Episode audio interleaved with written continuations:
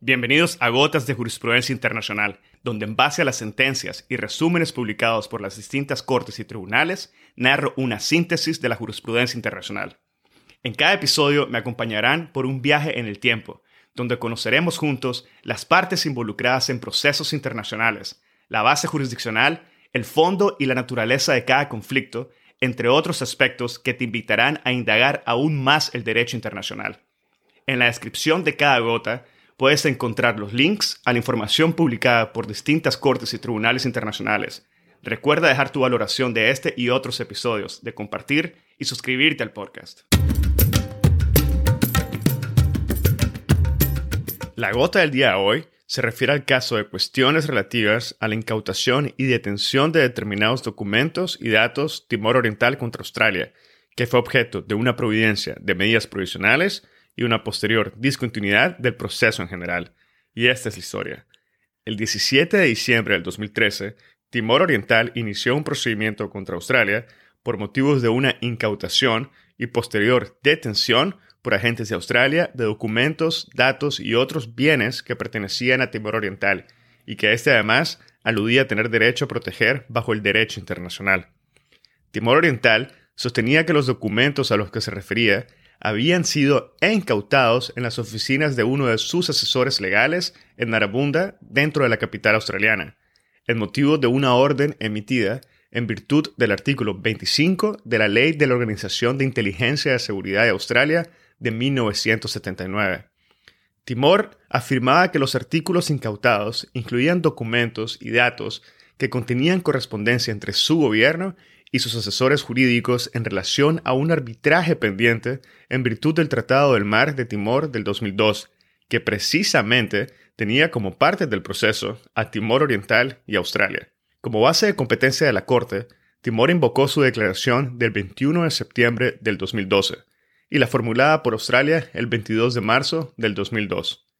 El mismo día que Timor inició el proceso contra Australia, presentó una solicitud de indicación de medidas provisionales, a fin de proteger sus derechos e impedir que Australia utilizase los documentos y datos incautados contra sus intereses y derechos en el arbitraje pendiente, y con respecto a cualquier otro asunto relacionado con el mar de Timor y sus recursos. En una carta fechada el 18 de diciembre del 2013, el presidente de la Corte, actuando de conformidad con el artículo 74,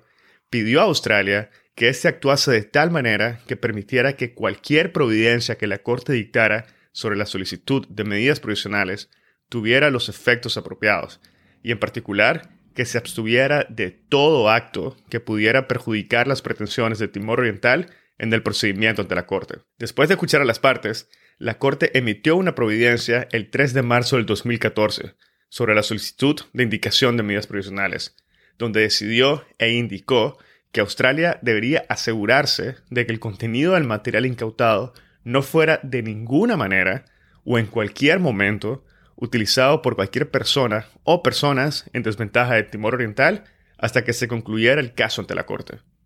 También indicó que Australia debía mantener sellados los documentos y datos electrónicos incautados y cualquier copia de los mismos hasta una nueva decisión de la Corte, y que no debía interferir de ninguna manera en las comunicaciones entre Timor Oriental y sus asesores jurídicos en relación con el arbitraje que se encontraba pendiente o con cualquier futura negociación bilateral relativa a la delimitación marítima o cualquier otro procedimiento que relacionaba a ambos estados, incluido el caso ante la Corte. Las audiencias del fondo de la causa estaban programadas para comenzar el 17 de septiembre del 2014, pero estas no se llevaron a cabo, ya que las partes, mediante una carta conjunta fechada el 1 de septiembre de 2014, solicitaron a la Corte que aplazara las audiencias para que pudieran buscar una solución amistosa a la disputa. Varios meses después, en una carta fechada el 25 de marzo del 2015, Australia manifestó que deseaba devolver los materiales retirados de las instalaciones de los asesores de Timor a Timor, los cuales habían sido objeto precisamente del proceso pendiente ante la Corte, por lo que solicitó asimismo una modificación de la providencia de la Corte del 3 de marzo del 2014 que indicaba las medidas provisionales. La Corte dictó entonces una nueva providencia el 22 de abril de 2015, donde autorizó la devolución de los documentos de parte de Australia a Timor. Y finalmente, mediante carta del 2 de junio del 2015, Timor Oriental informó a la Corte que deseaba suspender el procedimiento. Australia, por su parte, expresó a la Corte que no tenía ninguna objeción ante la solicitud de suspensión del caso, por lo cual la Corte, mediante una nueva providencia de fecha 11 de junio del 2015, dejó constancia de la suspensión por Timor Oriental de las actuaciones y ordenó que se retirara la causa de la lista.